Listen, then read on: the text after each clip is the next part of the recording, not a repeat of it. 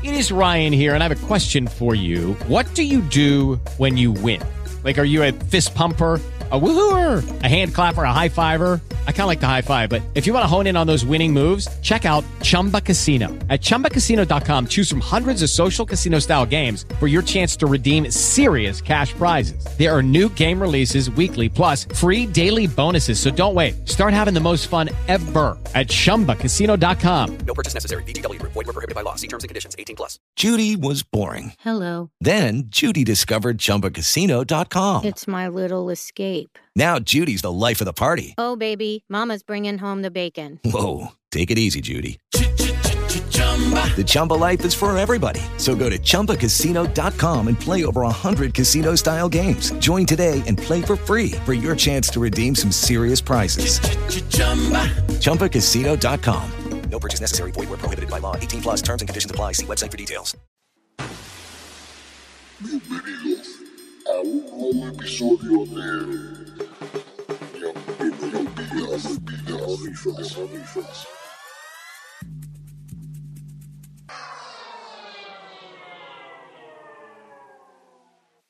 Ahora vais a escuchar un podcast que pertenece al Interpodcast 2017. Somos, somos unas Goonies y vamos a hacer el podcast ni aunque me lo pidas de rodillas. O intentarlo, por lo menos. Buenas tardes, ¿cómo estáis? Bien. Bien. Bueno, os voy a presentar. Yo soy Silvia. Mm, Nadia, ¿qué tal estás? Yo bien. Marta, ¿cómo vamos? Divinamente. Y hoy tenemos un invitado especial que es Kiko. Hola, Kiko. Buenas. que nos va a hablar del rap y del hip hop. Y vamos a empezar sabiendo diferenciar qué es rap y qué es hip hop. Por favor, ilumínanos. bueno, eh, el hip hop es la cultura en sí. eh, se basa de la gente que canta, la gente que baila y la gente que pinta. Yo incluyo también el skate, pero bueno, la gente no lo suele hacer. Eh, vamos a hablar en este caso del rap, que es la música del hip hop. Es la música que escucha la gente que pertenece a la cultura hip hop. ¿Qué quieres empezar? ¿Por algún grupo en particular o por hablar del movimiento, cómo empezó? Sí, bueno, voy a hablar de cómo surgió aquí en España, porque surgir surgió primero en América. Como casi todo. Sí, bueno. Como el Whopper. Bueno, lo primero son las maquetas. Las maquetas son el formato en el que se distribuía la música, sí, donde se guardaba y tal. Antiguamente. Claro, antiguamente. A día de hoy tenemos los CDs, luego, bueno, los vinilos era para la gente que tenía más dinero en la producción y tal. Sí que bueno. Las maquetas al principio, pues, eran difíciles de conseguir, porque, es decir, no es que tú fuera como hoy que hay una discográfica o que tienes internet para ayudarte. Era gente que grababa en su casa, en el cuarto de baño normalmente. Claro. Porque tiene mejor acústica el cuarto de Claro, baño. sí, sí. Y grababan con una doble platina, que sabréis lo que es, los casetes doble Sí, platina y tal. Eso sí que lo conocemos. De nuestra época. Entonces, claro, lo que pasa con la doble platina es que te reduce muchísimo lo que son los... La calidad. Claro, la calidad y todo lo que tú puedes hacer. Claro, a día de hoy con la, con la información, ya no solo la información, con el equipo que hay, con la práctica, pues se consiguió tener un sonido mucho más logrado y mucho más diverso. Eh, eso, las cintas, pues las hacían a mano. Cuando querían hacer la portada o la parte de atrás, pues lo que hacían era cortaban, pegaban en un folio y lo fotocopiaban. Ya está. Low Y- cost. Era claro, low claro. cost todo. Made in casa todo. y bueno, la distribución, pues lo que hacían era, o las distribuían ellos manualmente, o cuando iban a un concierto, a dar un concierto por ahí, o si iban de viaje a no sé dónde, pues se las dejaba un colega, o les mandaban por correos y tal. Obviamente no podían hacer muchas copias, porque al ser hecho manualmente, el dinero sale de tu bolsillo. Si tú no tienes dinero y te gastas todo tu dinero en eso, pues no comes. Entonces era un poco así, un poco más... O sea, que empezó, digamos, todo muy amateur. Claro, ellos escuchaban, o sea, empezaron, empezó a ver películas, que las recordaréis, son de vuestra época, de, de gente que bailaba con la música hip hop y tal. Entonces, claro, esta gente se fijaba en ellos y decía, hostia, yo quiero bailar como ellos o cantar, ¿sabes? Entonces, claro, ellos no tenían el dinero ni los recursos, entonces se buscaron la vida y salían de ahí todas las maquetas. Bueno, hoy en día el rap es una música muy escuchada, ha triunfado. Sí, pero bueno, más, más que triunfar, se apropiaron del rap. Es decir, claro, convirtieron el Soy rap... una avioneta. Es que. Mira cómo vuelo. Básicamente lo que hicieron, yo que sé, a nadie le gusta que cojan su estética, ¿no? Un punky a día de hoy realmente se siente punky ya, por cómo viste. Pues No, porque venden las camisetas de los Ramones en el Berska. El Claro. Zara nos ha robado el punk. Es como Nirvana, tío. ¿Sabes? Se puso de moda y ya está. Ahora, para decir lo que eres, por así decirlo, o lo dices o, o nada, Sí, o porque... por- o, por- o por tu estética no tienen por qué realmente claro. asociarte No, a... no te tiene por qué gustar tú. Mira, los, todos los que va- eh, hacen reggaetón van vestidos de hip hop. O sea, llevan Sí, así sí. ropa ancha, gorras, tal. Van, van con la ahí. misma estética y no ahí, tiene ¿no? absolutamente nada que ver una música con la otra. Sí, en sí, sí, realidad. claro. Es eso, se apropian de una estética y se apropian de una cultura y la convierten en marketing y vender y vender y vender y es lo que hacen. Pero bueno, es lo que hay. Muy bien. Se perdió lo bonito. Luego, bueno, eh, artistas españoles, voy a hablar de artistas españoles no actuales, sino de cuando empezó todo el rollo. Porque actualmente, o sea, como Internet, que el Internet es el avance de todo, los podcasts, de hecho, si no es por Internet no existían. Eh, correcto. Así que, pues eso. Eh, antes artistas, pues estaban Hardcore Street, estaban los Bufunk. Los Bufunk probablemente conoceréis a sus integrantes porque militaron en Violadores del Verso. Ah, mi- sí, violadores del verso los conocemos. Pues Bufunk era un Yo grupo... personalmente, ¿eh? Eh, es verdad, es verdad. Le pico un mechero aquí, sí. Es mi gran logro en la vida. Los Bufunk esos son Sohai y R de Rumbo.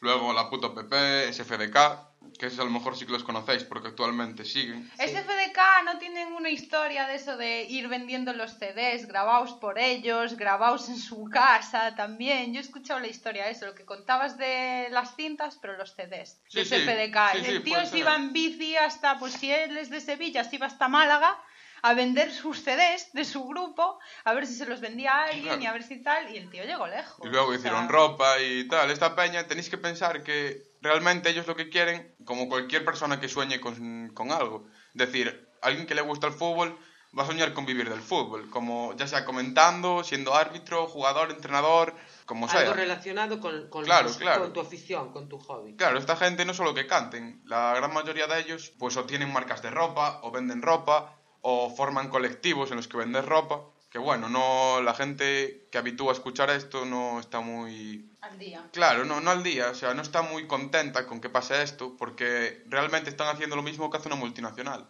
que es convertir es una cultura en... En un negocio. Sí, pero claro, ¿qué vas a hacer? O sea, está viviendo, por ejemplo, Dickies, que en su tiempo vivió mucho de eso, o Circa, están viviendo de ello, y yo que soy el que lo hago, no voy a vivir de ello. Pues obviamente lo van a hacer. Bueno, tenemos más grupos luego como Nación Sur, Generación, de donde sale Metro, que luego vamos a hablar de él también, KCO, La Alta Escuela, donde militaba Totequín también, Folclóricos, de donde sale Rafael Lechowski. Me gustan gordas, me encanta folclóricos, tío. muy quemados, muy quemados. Eh, bueno, Violadores del Verso, que bueno, salen un pelín más tarde porque es eso, es la unión del lírico, KCO y los Bufan, que son Soja y de Rumba. Y luego, bueno, tenemos también Siete Notas, Siete Colores, que personalmente a mí me gustan bastante. De ahí es donde sale mucho muchacho, que si escucháis rap probablemente lo conoceréis. Todos esos que está diciendo Kiko, yo creo que son la canción protesta de nuestra época. Lo que para vosotros era, no sé, Ana Belén, Serrat. o no sé si esa gente. Serrat, yo creo que para, para mí, por lo menos para mí, para mis 16, 17, era la canción protesta. Los que te hablaban de política, los que te explicaban cómo iba el mundo, los que te decían las injusticias, eran ellos. Bueno, el resto mí- de las canciones que salían en esa época no hablaban de esas cosas. O sea, Sí, sí, claro, de únicos acuerdo. que, que- que iban a donde dolía eran ellos. Sí, bueno, a la, a la vez que ellos también hay grupos de rock y muchas cosas que son canción protesta. También. Pero bueno, en lo que es este ámbito, realmente el hip hop no deja de ser una protesta urbana, no deja de ser, eh, no, no el radical, pero sino el, la voz de La de crítica, la, voz claro, crítica de, de La lo que voz de- pasa en la actualidad. La voz de toda esa gente que, que realmente viven en un bloque, ¿sabes? No viven en un chalet de puta madre y calentitos todos los días.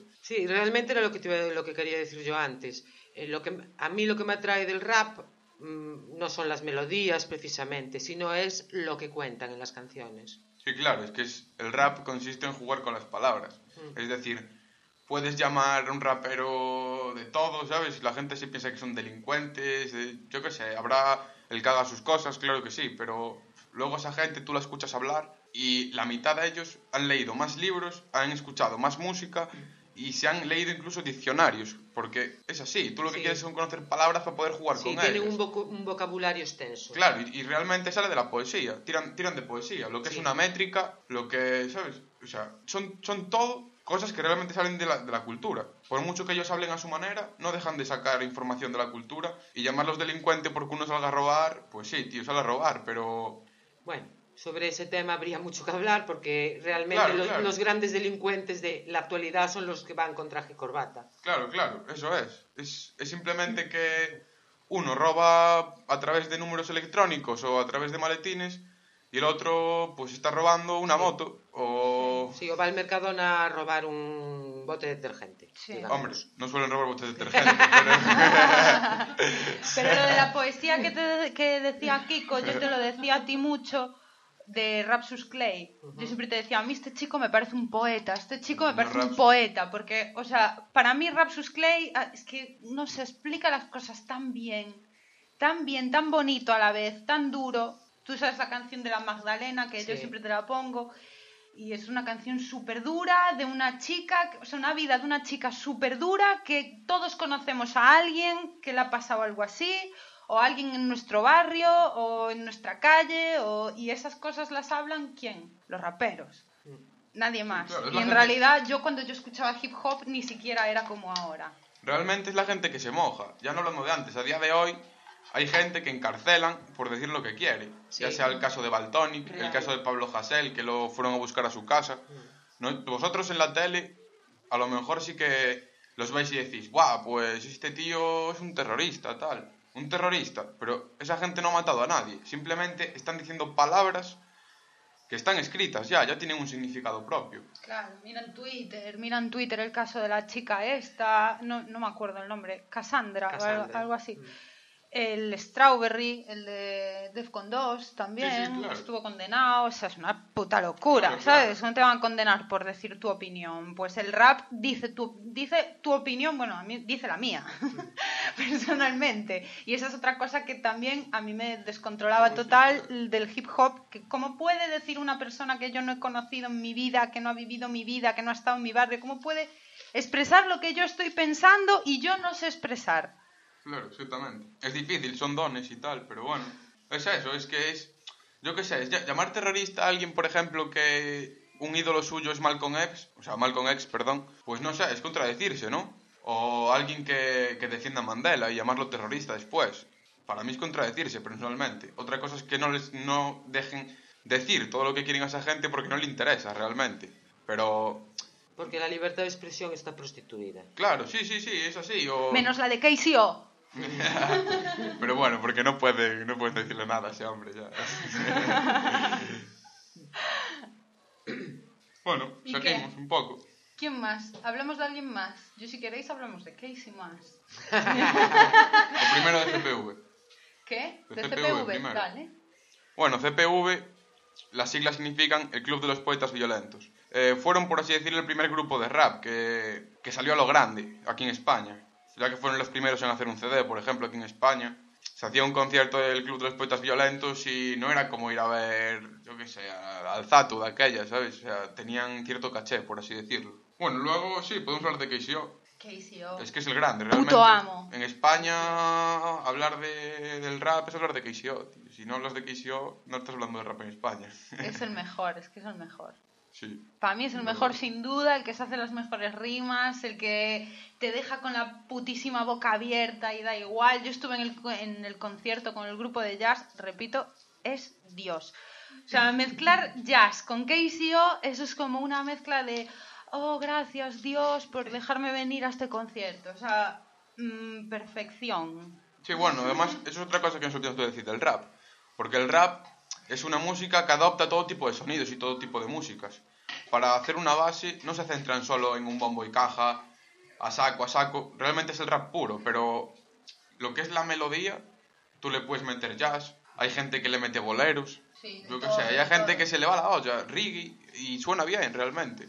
Es eso, es una música súper super mixta, comparte muchos sonidos con, con otros tipos de música y con otras muchas culturas, ya que de donde viene que es América, allí se juntó todo tipo de culturas. Es la cultura de las culturas, Sí, América, sí, es- es todo. Sí, Claro, la- es una la- mezcla. es un crisol de culturas. Allí hay de Sí, todo es tipo todo, de. todo, todo. Es un mestizaje durísimo, pero bueno, que es donde sale lo mejor al final, ¿no? Yo leí una vez que la moda de los pantalones flojos de los raperos en, es- en Estados Unidos cuando empezó era porque los barrios donde vivían eran barrios pues, pobres, ¿no? Eran gente con pocos recursos y entonces tú heredabas la ropa de tu hermano mayor. Entonces a lo mejor te quedaba grande, lo probable es que te quedara grande hasta que te fuera tu talla, porque era grande. Y en eso se empezaron a llevar los pantalones flojos porque los heredabas de tu hermano mayor. O sea, mira qué moda, ¿sabes? Y bueno, porque ya no les entraba el dinero en los bolsillos también, Claro. pero... Yo escuché, No a todos, no a todos. yo, yo escuché otra historia también sobre los pantalones flojos. ¿Cuál? Pues que viene de las cárceles. De que en las cárceles los- sí. les quitaban los cinturones para evitar suicidios y entonces empezaron a llevar los pantalones por el borde de la, por el borde de la cadera, así cagaos, ¿no? Digamos, y que de ahí viene, o sea, hay varias versiones de esa historia. Bueno, sí, esa es otra, las cárceles también, que tienen un papel importante dentro de esta cultura. Ya por el hecho de que tú en América eres un chaval negro que va en una bicicleta, te ve un policía y eres un punto. No es como si tu vecino al lado es blanco. Eres negro, tío, en plan, no iba a confiar en ti. No estoy hablando de hoy en día, claramente. Aunque, Bueno, aunque siga bueno, pasando, bueno. claro, sí, sí. Pero bueno, se ve menos. Pero es que antes era, o sea, hay películas, mil películas en las que se puede ver. Hay películas, hay una de 50 Cent, hay otra película de Eminem, hay películas de Tupac, de Biggie, documentales. Pues si no, una película que realmente es una película, no una biografía, es The Clockers. Significa los camellos en inglés.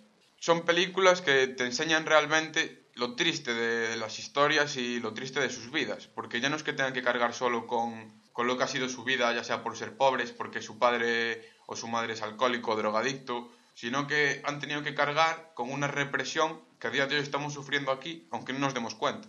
Ya, mm, ya dije antes, como Baltonic, por ejemplo, es gente que está cumpliendo condena por decir palabras, y hay asesinos como la OTAN que están por ahí cantando, bailando y creando guerras, ¿sabes? Yo hoy leí una noticia de una chica que apuñaló a su compañero de piso, una estudiante de Oxford, y como es una estudiante ejemplar, la van a perdonar la cárcel. Sí, porque pobrecita, es que solo ha apuñalado una vez. Es que se equivocó, ¿sabes? Pero es por- simplemente por ser una estudiante ejemplar, o sea, hello. Pero ¿Sabes bueno, qué cojones? Se perdona mucho más gente. Sí, sí. Si Porque tienes si- dinero, te perdona. Hablando de este tema, que ya os meteres un poco más, no en política, sino en, en humanidad, ¿sabes?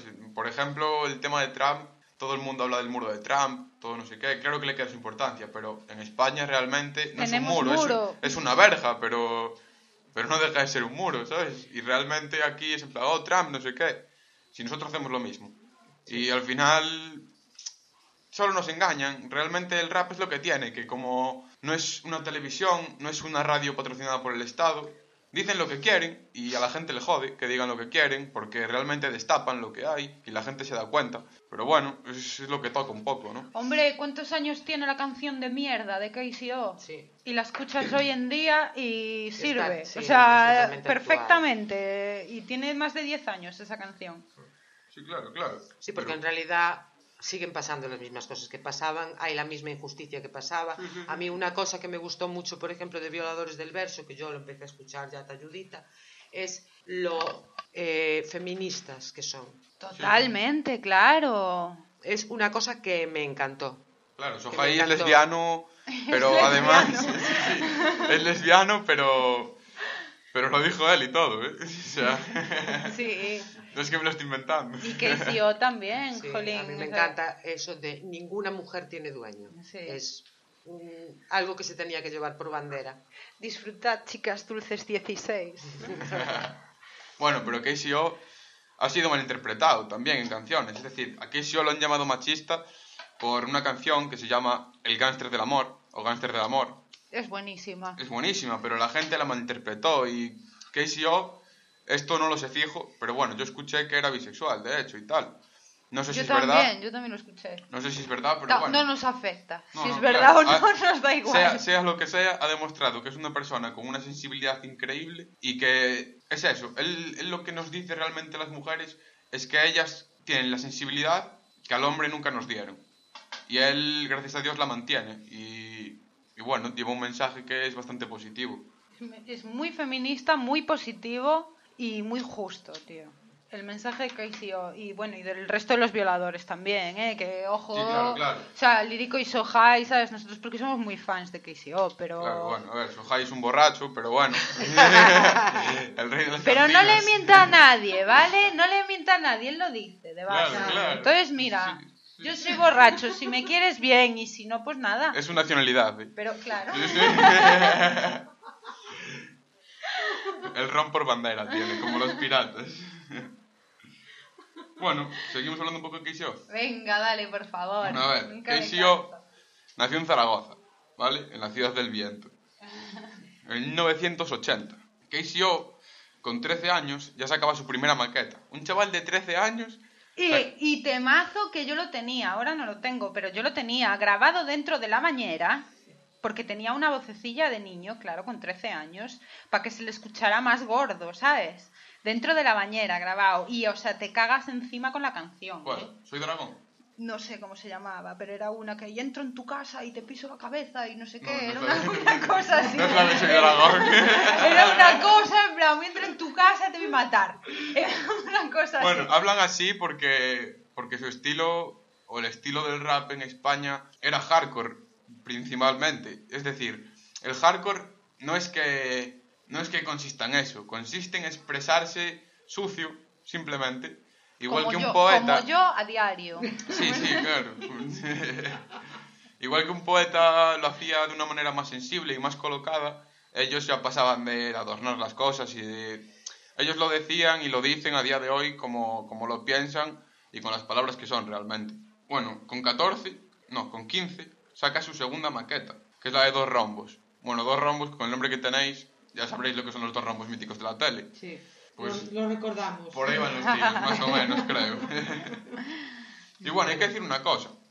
Por si Ya- nos escucha alguien muy joven y no sabe lo que son los dos rombos, era lo que señalizaba las cosas para mayores de 18 años. Sí, básicamente. Luego, eh, como bien dijo Nadia antes, pues KCO tuvo un disco con una banda de jazz, que es Jazz Magnetism. Sí. Majísimos. No, de verdad, ahora ya fuera broma. Son súper simpáticos. ¿eh? Los de la banda de jazz, muy majos. Bueno, pues tampoco era la primera vez que hacía eso, de llevar, de llevar gente a tocar en directo. KCO con 14 años, o con 15, eh, subía al escenario con músicos. Es decir, la gente flipaba con él. Porque claro, subían allí todos con sus pintas de, de negratas y, ¿sabes?, con su rollo. Y llegaba KCO con 14, 15 años, con una banda de músicos, y ponía toda la peña a bailar. Plan, ¿Cómo hace eso un niño? Tal. Pues sí, lo hacía, pero así era muy, muy quemado. Y bueno, esto todo se debe a- al parque, porque ellos bajaban al parque, y es decir, era una competición sana. Ellos bajaban al parque y cada día bajaban una letra nueva. Y la letra de hoy tiene que ser mejor que, que la de ayer. Y la de mañana tiene que ser mejor que la de hoy. ¿Eso es lo que se llama batalla de gallos? No, No. Ah, vale, perdón. eso es... Ellos, la batalla de gallos en sí llegó más tarde. Ellos lo que hacían era freestyle. El freestyle hay dos tipos, digámoslo así. Está el freestyle libre, que es en el que tú cantas simplemente hablando de todo. Y luego están las batallas de gallos. Las batallas de gallos son, por así decirlo, como meterte con el rival, tener más Ah. ingenio que el otro y, y tal. A mí personalmente no me gustan mucho. Prefiero a alguien que haga freestyle y, y que mantenga todo más en paz y que empiece a haber polémicas y que la gente solo compita, porque al final el competir sube el nivel y no lo sube. Si, si- si- o sea, si se ayudan entre todos... Okay, round two. Name something that's not boring. A laundry? Ooh, a book club. Computer solitaire, huh? Ah, sorry, we were looking for Chumba Casino. That's right. ChumbaCasino.com has over 100 casino style games. Join today and play for free for your chance to redeem some serious prizes. ChumbaCasino.com. No purchase necessary. Prohibited by law. 18 plus terms and conditions apply. See website for details. el nivel va a subir mucho más, obviamente. Claro, a ti te gusta una cosa más cooperativa en vez de Sí, competitiva. Claro, claro. Mm. No tan individual, sino más un grupo. Porque a día de hoy en España no hay unión. Porque la unión se perdió hace tiempo. En el momento que todo el mundo empieza a discutir entre sí y empiezan a decir, no, yo es que soy más rap que el otro, yo hago esto mejor. Ahí en verdad pierdes todo, pierdes la esencia y pierdes todo. Porque ya no estás compitiendo contra los de arriba, contra los que ibas. Estás compitiendo contra tu compañero de oficio. ¿Sabes? Es como si un fontanero a otro le quita los clientes. Al final, ¿qué pasa? Que va a haber uno que mande y el resto a mirar y no va a haber nada ahí. KCO, eso, no solo subía al escenario, o sea, al escenario con músicos y tal. KCO tiene una trayectoria impresionante, la verdad, y súper limpia. Luego en Zaragoza, que era la ciudad, una de las ciudades en las que más rap había, por así decirlo, pues había un programa de radio que se llamaba Especial Zulu. Este salía en Radio Mai. En Especial Zulu eh, se lo cedieron a DJ Potas, que era un DJ de aquella época que, bueno, a mí me gusta bastante y era bastante bueno el tío y tal. Hizo bastante por el rollo. Eh, en Especial Zulu lo que hacían era, tú podías tanto llevar cintas como ponían música de, de otra peña o yo qué sé. Era una radio en la que la gente podía Libre. enseñar lo que hacía, claro. Podían hacer lo que querían y llevar lo que querían, y eso no existía, tanto con el rap como con el rock. Es decir, ¿quién iba a poner en una radio a Barón Rojo, por ejemplo, en la transición? Pues nadie, porque va contra ti, realmente. Entonces es eso. Pues ese programa de radio, quieres que no le da vida al rollo, hay gente nueva que lo escucha, la gente que escucha rap ya no tiene que andar por ahí consiguiendo maquetas y preguntándole al colega, oye tal, ¿me dejas la maqueta y la grabo? Eh, no sé qué. Yo me acuerdo de eso, yo hacía eso. yo hacía eso. Yo tenía que pedirle a Julito el disco de no sé qué, que tenía 5.000 millones de canciones en ese disco a lo mejor, y yo quería dos de ese disco, nada más. Y así todo el rato, ¿eh? Así todos, siempre. Y eso si lo llevas al ámbito maquetas es mucho más difícil, porque tú con un CD entras y escoges la canción que quieres, pero con una maqueta o te la grabas entera o te pones a recortar Claro. como un loco. Y ponerte a recortar es de loco total. Inviable. De, de loco total. y bueno, eso con, con los programas de radio, la comunicación va aumentando, va a darse a conocer la gente y ya va siendo algo más, como algo más profesional, ¿sabes? No tan un juego de, Sí, de tan- adultos y de niños, o sea, ya no deja de ser como un juego y se vuelve algo más, no más importante, pero sí más repercusivo. Y nada, eso. Eh, KCO lo último que tal es que, bueno, tuvo un beef ahí con Metro. Un beef es como una pelea en canción. ¿Sabes? Sí. En vez de coger y quedarse, venga, en el parque a las 5 y nos pisamos la cabeza, pues coges y le haces una canción y el otro te contesta. Y bueno, es mejor que que se pegue la gente, ¿no? Sí. Yo escuché que, yo escuché que KCO nunca improvisa. Yo escuché eso, que nunca improvisa. Canta canciones que ya tiene, que bueno, Siempre. realmente es improvisar porque te tienes que adaptar al ritmo que te están poniendo. Pero no, no improvisa. Sino... No, no se hace la letra por el camino, como hace Zatu, por ejemplo, o Sí, Tote. o o sea, sí. Tote dicen que era buenísimo. O sea, yo nunca escuché una batalla de gallos de Tote, ni de Zatu, ni nada. Escuché una de Zatu y ganó Zatu, en la ¿Contra que yo escuché, mítica, no me acuerdo, no sé, pero yo sé que eh, una de las rimas del Zatu era y voy a ganar yo aquí porque no vino Tote. Hoy gano yo porque no vino Tote King. Porque si llega a venir Tote King ya gana él. Sí, O sea, o sea, me gana a mí. Y yo sé que hace años, cuando yo era chavala, tuvieron un rifirrafe ahí, el Zatu, con los de violadores. Porque el Zatu como que les dijo, pues si eres tan bueno, al que si eres tan bueno, sube aquí y tienes una batalla conmigo. Y que uno de ellos lo intentó dejar sin ropa, dice, en plan, que lo, lo- para subirlo al escenario le tiraba de la camiseta y tal, y que el Keisio no subió. A ver, Porque hubo mucho pique, yo me acuerdo, en mi época eran SFDK y Violadores del Verso, eran los top de grupos, cuando yo escuchaba hip hop. Y entonces ahí había pique. Sí, claro, esto va como todo, va con subidas y bajadas. Claro. Pero bueno, a ver, KCO es verdad, no improvisaba. Pero bueno, es un hombre que, que yo creo que todo eso al final se queda donde, donde fue, porque respeto lo tienes que tener. O sea, es una per- además el Tato es una persona, no vamos a decir respetuosa porque tampoco lo conozco personalmente, pero bueno, es una persona que tampoco Un pique tonto, a Sí, ver, claro, rollo tú pique tonto, en plan, a ver, venga, sube, no seas cagón. Tuvo otro, piques también con claro. Celedonio, por ejemplo, por ahí Claro. tal, como es Peña, pero, pero bueno, eso al final se queda ahí, ¿sabes? Se queda en una canción, en un momento y punto. Luego les toca compartir escenario y están allí juntos y sin ningún problema, ¿sabes? Claro, claro, claro. Luego, bueno, KCO sacó ahora su último disco, que se llama El Círculo. Este lo produjo en Colombia, que él se fue para allí porque, bueno, tuvo una depresión ahí y tal. KCO es una persona súper sensible, es una persona a la que los focos y las cámaras le afectan, pues duramente, porque es algo que él hace como su intimidad y luego tiene que compartir. A día de hoy, pues supongo que, que estará mucho más relajado que al principio, pero bueno, al principio sí que, sí que decía que se ponía muy nervioso y que no le gustaba eso de actuar delante de la gente y tal, pero bueno. Y eso, en el último disco, en el Círculo, pues se quedó números, o sea, se quedó de segundo en ventas en España y le dieron un disco de oro y todo. Es un disco un poco polémico porque, bueno, tuvo ahí, tiene una canción en la que llora mientras canta y Rafael Lechowski, uno de, bueno, el que viene de Folclóricos, que probablemente si escuchéis rap lo conoceréis, pues le dijo como que esa idea o ese método lo había usado él ya, que se estaba copiando, no sé qué. Bueno, eso que opine cada uno. Está todo inventado. Qué Claro, es eso. Para mí el disco, la verdad, es una pasada. Solo con la intro ya se pasa mucho. Pero bueno, es eso, para gustos colores. No es lo que solía hacer de hardcore puro, ahí venga a dar caña. Es más un disco personal y esas cosas. Y bueno, sobre KCO yo creo que poco más Podemos podemos pasar a, a otro. Ya. Vale, vale. Como mucho hablar del beef con Metro, ¿ves? No, da igual. ¿De quién más? Mucho ¿Alguien muchacho. más nos queda? Sí.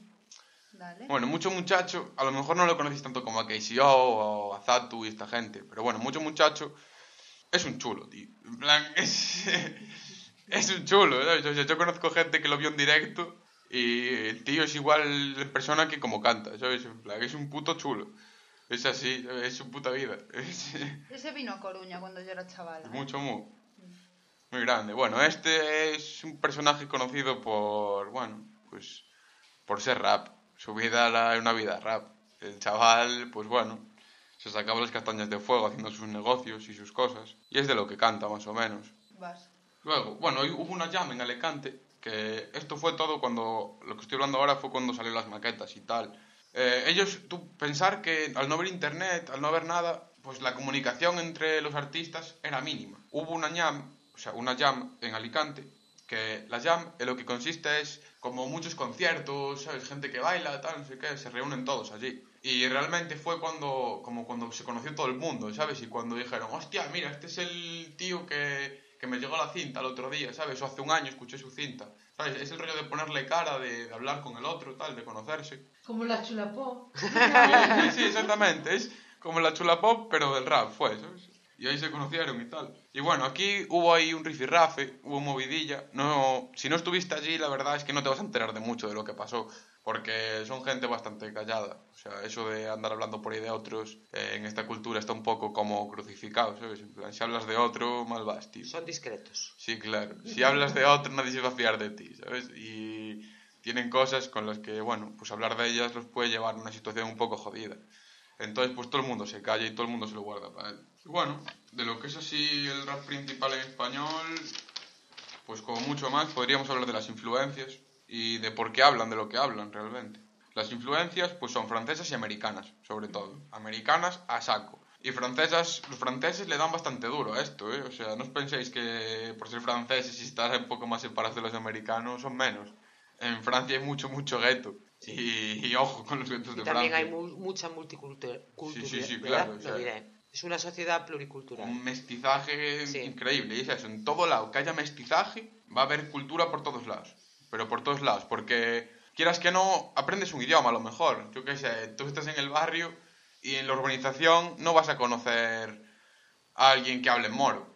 Pero tú estás en el barrio y conoces a un moro, conoces a un italiano, conoces a un argentino, conoces a un saharaui, ¿sabes? Conoces a infinidad de gente, infinidad de idiomas, de dialectos. Y eso quieres que no es cultura, ¿sabes? Sí. El día de mañana te vas a Marruecos, tú tienes un colega moro y con lo poco que aprendiste de él vas a poder desenvolverte. O vas a poder expresarte en otro idioma o, o lo que sea, ¿sabes? Bueno, yo trabajé en un bar que eran todos musulmanes y no aprendí nada. También te lo digo, no aprendí absolutamente nada de árabe, Pero eso nada. es porque eres antipática. No, no, es- no, oye, sí, un amor, pero no, No, me enseñaron nada. A lo mejor con simplemente saber cómo te tienes que comportar en esa cultura, pues ya de ahí lo Claro, sacas. te ayuda. Claro. Es decir, yo qué sé, a lo mejor le vas a dar dos besos a la mujer de... De Mohamed y Claro, estás y- metiendo la pata. Y la lía, ¿sabes? Al igual corres por el príncipe para arriba un buen rato. Eh, bueno, lo que se distingue también en España es el sonido de las zonas. Es decir, no sonaba igual el rap de Madrid que el rap de Barcelona o el rap de Zaragoza o el rap de Sevilla. Cada uno tiraba, ¿sabes? Como para su casa. En Sevilla, por ejemplo, representan sobre todo los bombos duros. O sea, el bombo y caja, el bombo, el bombo caja mítico del rap, ¿sabes? El pum pum pum pum. Pues el bombo a saco. En plan, metían bombos súper fuertes y, y dándole duro ahí. En Zaragoza llevaban eso, hardcore puro. En plan, el, hablar gritando ahí, ¿sabes? En plan, dejándote el alma y, y diciendo todo como es. Luego, en Barcelona, un rap más melódico, como es flow. El flow, para los que no sepáis qué es, es la habilidad que tiene esa persona de fluir por encima de la base, de adaptarse a la base en sí. Y eso, por ejemplo, mucho muchacho, hablamos de él principalmente porque es una persona que fue el primero en sonar fresco, ¿sabes? Por así decirlo. Fue el primero en eso, en coger una base y sonar por encima de ella en plan, ¡buah! Y este tío, ¿sabes? Porque suena música, ya no suena rap. Melódico, suena melódico. Claro, ¿no? claro, melodía saco. No, tú escuchas el rap de antes, o sea, te escuchas un tema de CPV y dices tú, ¿qué mierda me estás poniendo? tío?". ¿Sabes? En plan rollo, ¿por qué habla así este pavo? En plan, y es eso, el mucho mu, pues el tío cogía, ¿sabes? Y sonaba bien encima y decías tú, Buah, este pavo realmente, a lo mejor no tiene la voz de Freddie Mercury, pero sabes, el tío en lo suyo le, le sabe dar. Luego en Madrid, era un rap más calle, más, no sé, pensar que también es la evolución geográfica en sí. La capital, obviamente, va a desenvolverse mucho más rápido que la periferia. Si Simplemente vives- porque hay mucha más gente. Claro, si tú vivías en La Coruña cuando empezó el rap, te ibas a comer un moco con el rap, ¿sabes? O sea, Sí, sí, sí. es así. Tú sales en Madrid y en Madrid ya había mucha más gente haciéndolo. Y en Madrid lo que llevaban eso era el rap de calle, el rap de bloque, eh, tal.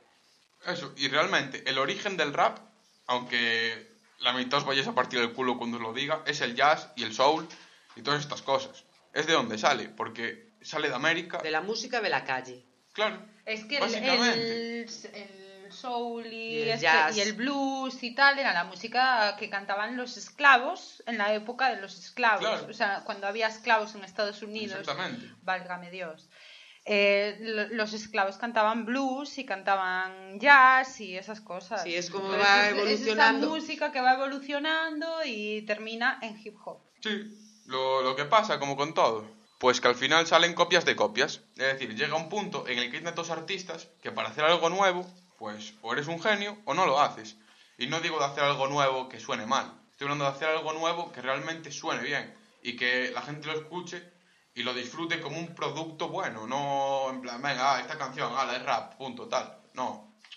Hay gustos y gustos, pero obviamente todo el mundo va a saber lo que suena bien y lo que suena mal. Mm. Y es como si yo ahora monto un grupo de, de rock y me copio de ACDC. Pues, tío, te estás copiando de ACDC, no te voy a escuchar a ti, voy a escuchar al original. Claro. ¿Sabes? Cada uno tiene lo suyo y es eso. Pero bueno, a día de hoy es eso, hay muchas, muchas, muchas copias. Porque, no sé, la gente en vez de intentar hacer lo que son ellos mismos, pues hacen lo que hizo otro porque le salió bien. Simplemente. Sí, o el postureo. Intentar ser lo que no eres. Claro, claro. Y Sí, a veces es más honesto a- tener un poquito menos de calidad, pero ser más auténtico. Claro, hacer lo tuyo y no sonar, no sonar falso. Es decir, ¿tú por qué vas a hablar de, yo qué sé, de que trabajas en supermercado si trabajas en un garaje, ¿sabes? O si trabajas en, de mecánico. Pues igual, tío, si tu vida es tranquila y tú vives guay tranquilo, ¿sabes? Y pues habla de eso, habla de, de cómo vives tú, de cómo te gusta vivir. Si hay otro que habla de una situación más jodida porque la pasó, pues qué putada, ¿sabes? Pero yo qué sé, hacer un papel para ser famoso en esto no es buena idea, porque o te funciona muy bien o te van a comer por todos lados. Y es así. Y bueno, el sonido. Vais a decir, ah, el rap español, el rap americano, no sé qué. El rap es rap. Es así, ¿sabes? En plan, lo único que cambia es el idioma. Es Punto. una base musical y alguien Exacto. hablando, rapeando, como cantando, Exacto. llámale como Lo quieras. que puede haber un cambio es en, por ejemplo, en España que se use una guitarra, una guitarra española, para, para hacer una melodía. Pues es lo que puede cambiar respecto a Francia o respecto a otro sitio donde hay otro instrumento. Es lo único, pero el rap es rap, ¿sabes? O sea, si te tiras del moco, dejas de ser rap Y al que le gusta el rap no te va a escuchar, porque para él es como una burla. ¿Sabes? Como si yo cojo flamenco y me pongo a cantar flamenco ahora. La gente a la que le gusta flamenco va a coger y va a decir, ¿y este tío qué cojones hace? Cállate, te va a decir, cállate. Cállate. Lo que te va a decir. Yo es que canto muy mal también. entonces, si, me, si me puedo cantar flamenco estáis un poco jodidos todos. Y bueno, luego, ¿por qué los raperos hablan de drogas, violencia y cosas así? Porque existe. Exacto, porque existe, simplemente. Tú si vives en Suiza, no vas a escuchar hablar de, de esas cosas, porque las que hay son pocas. Pero si vives en España, te va a tocar, porque tú vives al lado de todo eso. Es decir, el primer punto para descargar lo que venga de Colombia, ¿dónde es? Aquí. El primer punto para descargar lo que venga de Marruecos es aquí. Entonces, quieras que no, va a ser una parada. Si hay una parada, ese pueblo lo va a acabar consumiendo. Bueno, no nos vamos a meter en follones de quién lo trae, de quién lo deja de traer, porque al igual nos censuran por aquí. Eso no, déjalo. Pero, pero bueno, Hablan de lo que, de lo que hay. claro, es de lo que hay. Realmente, yo qué sé, te puedes poner a criticar a ese que lo hace, pero si te pones a pensarlo a día de hoy, con el control policial que hay, ¿quién es? Pues la policía. es fácil. Lo que pasa es que, claro, no te lo van a decir. Le van a echar la culpa al camello del barrio y van a decir, ah, mira, ese vende droga, no sé qué. Claro, pero a ese se la tuvo que dar alguien antes. Y bueno, cada uno opina lo que opina, pero obviamente es una cultura en la que los policías y la autoridad y la ley no está muy bien vista porque la ataca directamente. Es decir, ya no solo que te ataquen por eso, porque, porque vendan drogas o las consuman, sino atacan a su forma de vida y están atacando a sus padres también, a su familia, a sus amigos y a Es- mucha más gente. Están en contra del poder establecido. Claro, es decir, hay policías buenos y policías malos, como hay gente buena y hay gente mala. ¿sabes? O sea, no, no vas a echarle la culpa solo a uno cuando son muchos. Entonces, es eso, ellos hablan de eso porque es lo que vieron y lo que viven, igual que hay otro rapero que a lo mejor no habla de nada de eso, ¿sabes? En plan, y pasa de, de toda esa mierda y coge y habla de su rollo y habla de, de, de lo triste que está o de lo contento que está o es simplemente lo que vive cada uno. Pero es bueno, es, es- es eso, es realismo. Si hablan de drogas y de peleas y cosas así, es porque las hay, ¿sabes? Si no las hubieran, no hablan de ello. Y está bien saberlas. Pues muy bien. Ok. Bueno, pues muchas gracias, Kiko. Por, Menos mal que, viniste, por, menos ilumi- mal. por iluminarnos sobre el tema del rap y hip hop, que nosotros en esto tenemos muy poco que decir. Aunque nos gusta, nos gusta escucharlo, no somos ningunas... Ni tampoco sabíamos de tantos grupos. No. Eh, nosotros escuchamos unos poquitos, nada más. Bueno, alguno, alguno, ya está. Y bueno, esperamos que os haya gustado a todos esta, este programa que hemos hecho y hasta el año que viene, si nos apuntamos al Interpodcast, intentaremos invitar otro podcast. Muy bien. Chao. Muchas, Hasta gra- pronto. muchas gracias, Kiko. Chao. Chao.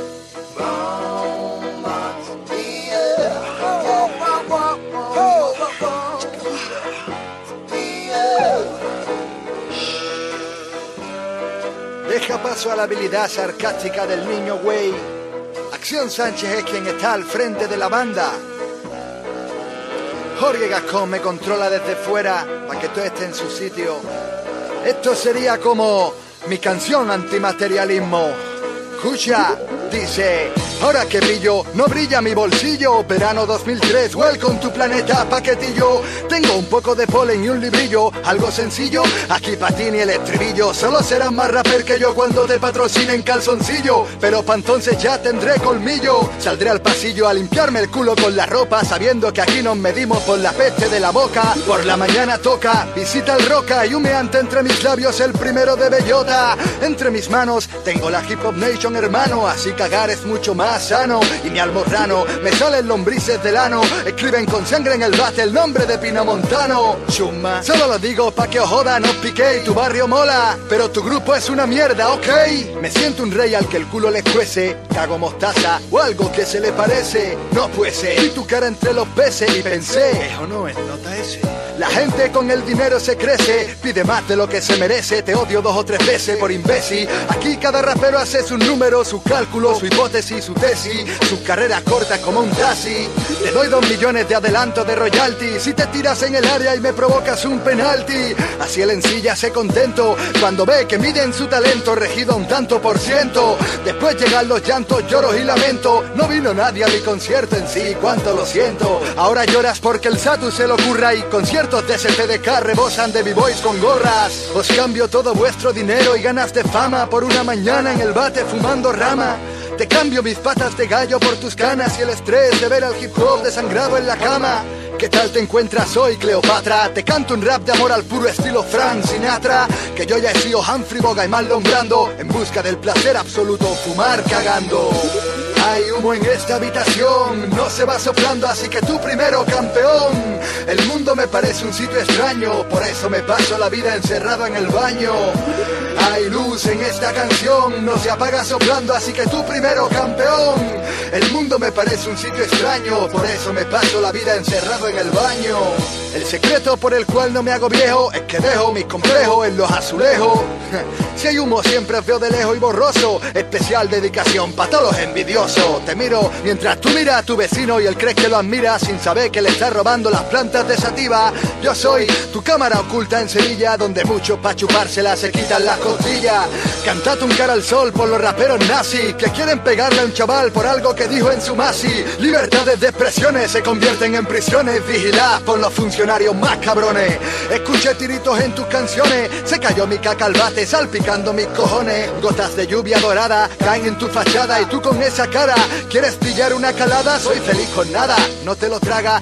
No preguntes quién continúa, sino quién coño empezó esta saga. Te voy a hacer una larga. SCDK son dos El Satu más que loca. Lo que pasa es que en el 2003 la gente tiene muchas ganas de coger y cuando montan un concierto graba un LP nos llaman porque saben que este dúo tiene ganas y atraen a la pasta igual que a las moscas o es que no te coja. Hay humo en esta habitación, no se va soplando, así que tú primero, campeón. El mundo me parece un sitio extraño, por eso me paso la vida encerrado en el baño.